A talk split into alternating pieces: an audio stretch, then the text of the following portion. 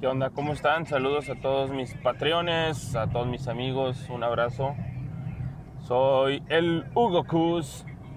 En este roadcast voy manejando de regreso a mi trabajo. Estoy justo dejé a mi esposa para su trabajo y ahora voy yo para el mío.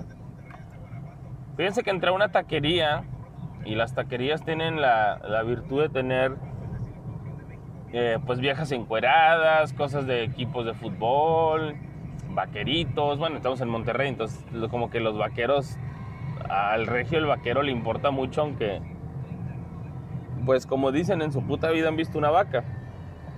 Y, pues bueno, entrando a esta taquería, tenían una imagen de estas inspiracionales donde viene como una especie de, de paisaje o un animal o la, fotografía de, de los carriles de una pista de carrera, un hombre cargando un diploma. Ustedes saben a qué imágenes me refiero con un texto, pues ahí este, con un texto muy delgadito, como una, un texto roman se le llama, un roman muy delgadito. Y eh, pues esta decía, si no trabajas en tus, o sea, como que si no trabajas en tus sueños, terminarás cumpliendo los de alguien más. O sea, como esa es la frase, ¿no? A grandes rasgos, ¿no? Que si no trabajas para cumplir tus sueños, terminarás cumpliendo los de alguien más.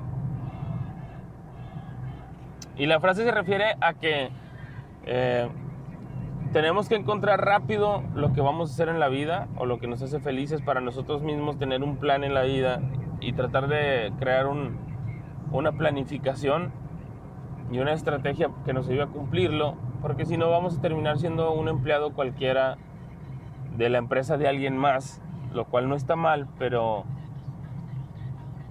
nos puede llevar a diferentes capas de insatisfacción en la vida bien gachas, ¿no? Eso está, eso está bien feo. Y se los platico porque el mejor ejemplo de, un fracaso, de fracasos laborales soy yo. Yo he tenido muchas experiencias en las que he estado en trabajos en las que yo digo, chingado, ¿qué hice en mi vida para acabar aquí? Exactamente, no hice nada en mi vida para haber acabado ahí. O sea, eso fue lo que me pasó a varios años, ¿no? Recuerdo cuando estaba en la Casa de la Cultura que decía, esto es lo mío. Esto es a lo que yo me quiero dedicar toda la vida. Quiero hacer promotoría cultural, quiero estar, eh, pues no sé, trabajando con niños, enseñándoles un poquito de cultura, eso era lo que yo pensaba, ¿no? Hasta que me corrieron y que me di cuenta que yo no iba a ser el dueño de esa situación, ¿verdad? Yo no iba a ser el patrón, iba a depender de situaciones políticas y situaciones de amigos y compadrazgos para que yo fuera agraciado y me pudiera quedar a trabajar. Aunque el trabajo me gustaba mucho, el método en el cual uno llegaba ahí, pues no era algo muy transparente ni meritocrático, ¿no? Era algo simplemente de de dedazo. Ay, güey. Perdón que vos es que dormí muy poquito. Entonces eso me gustaba mucho. Pero cuando me di cuenta que yo no iba a ser el director, cuando yo me di cuenta que quizás yo no iba a tener la oportunidad de ser un, un coordinador tal cual general, y que por mi edad y mi inexperiencia iba a estar rezagado a ver a los demás ganar más, yo estar haciendo el trabajo como los pósters, la logística, traer el conseguir el talento para los eventos, que en ese tiempo yo hacía eventos populares.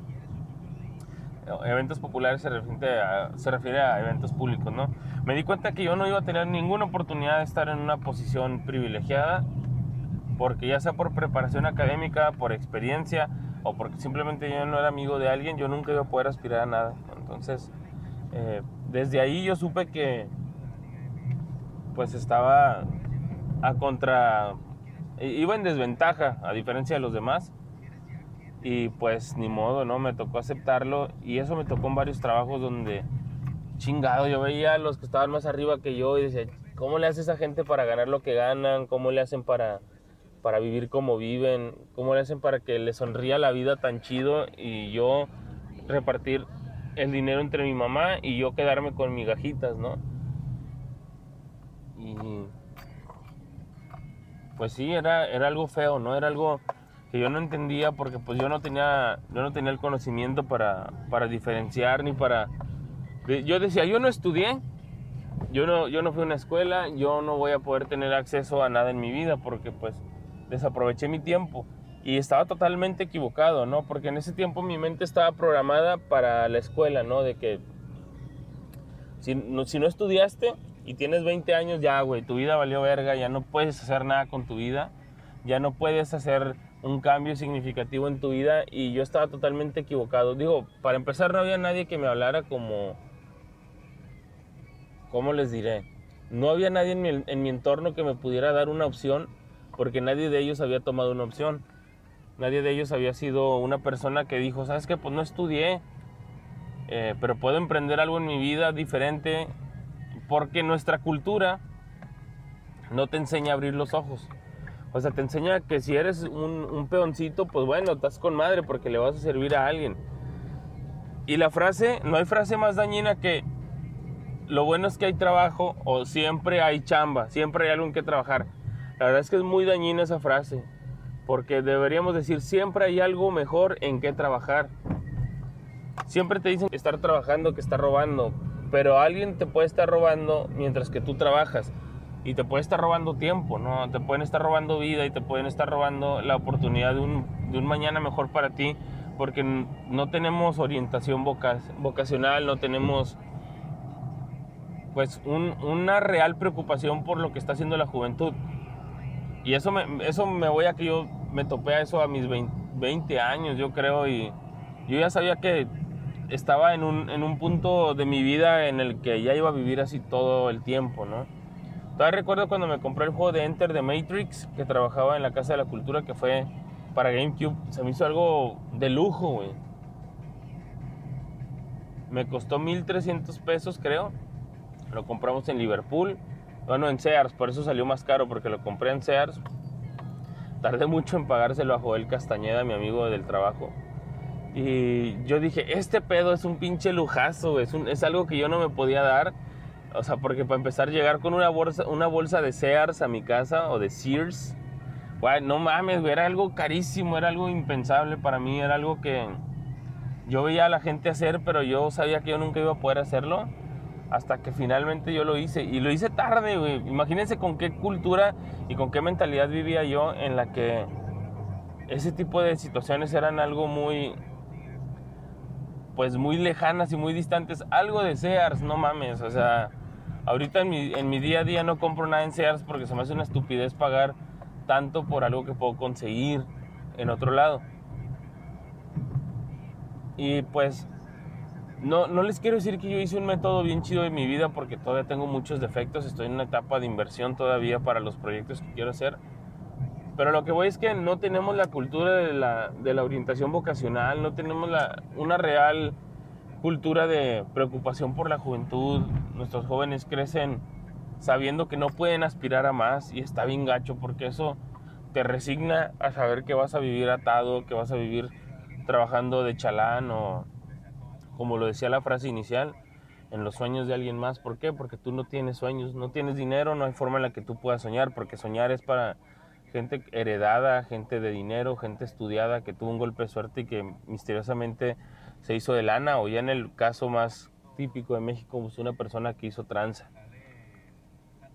Entonces, si tuviéramos una correcta forma de orientar a los jóvenes y formarlos, la tranza no sería una, una opción ni siquiera porque ya habría herramientas, pues no sé, que te hacen ver que sí hay oportunidades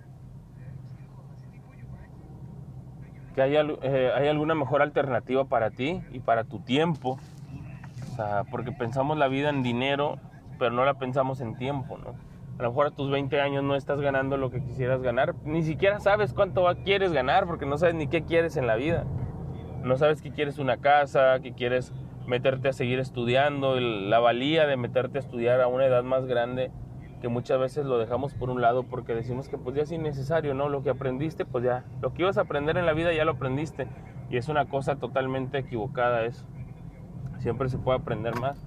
El chiste es de que se le quiera meter vida a eso, que le quieras meter tiempo a lo que a, a, a lo que realmente te va a dejar algo, ¿no? Porque pues pasamos a veces horas viendo viendo juegos de fútbol, viendo películas y dejamos vida y tiempo en eso cuando cuando ese mismo tiempo se lo podríamos dedicar a, pues, una escuela y darnos cuenta que ya de grandes es más sencillo. Bueno, para mí es más sencillo aprender cosas así.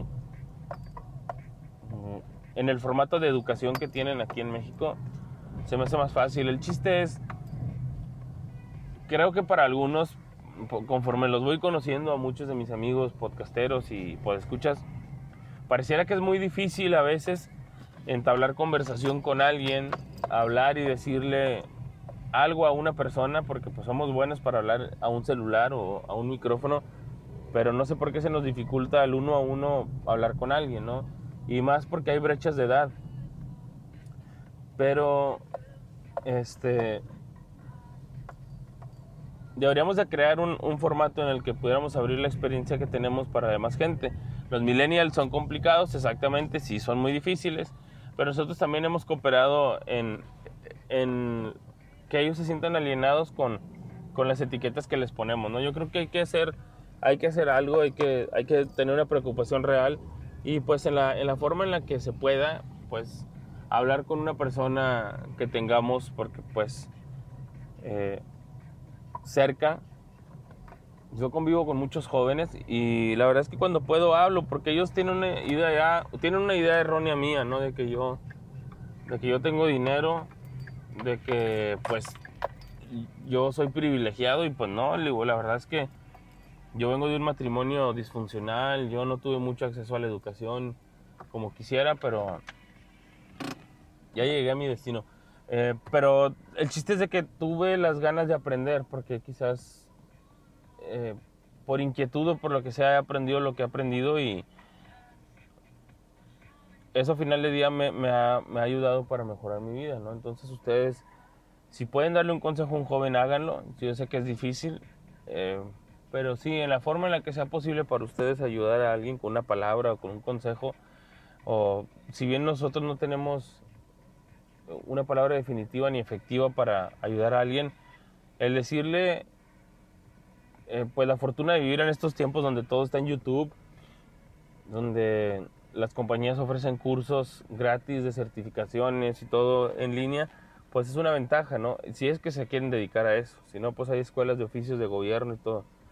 Pero bueno, pues ya llegué a mi destino, espero que luego podamos, podamos platicar más de este tema, pero en sí, eh, la frase que vi en la, en la taquería es, si no tienes interés, si no te preocupas, si no inviertes tiempo sabiamente, vas a terminar siendo el trabajador de alguien, que no tiene nada de malo, pero eventualmente el tiempo te va a alcanzar y vas a saber que pudiste haber hecho más con tu tiempo y con tu vida, ¿no?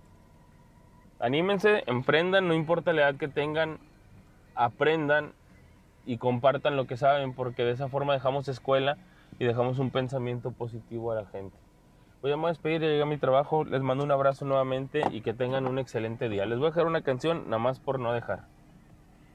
Hasta luego, les mando un saludote y un abrazo.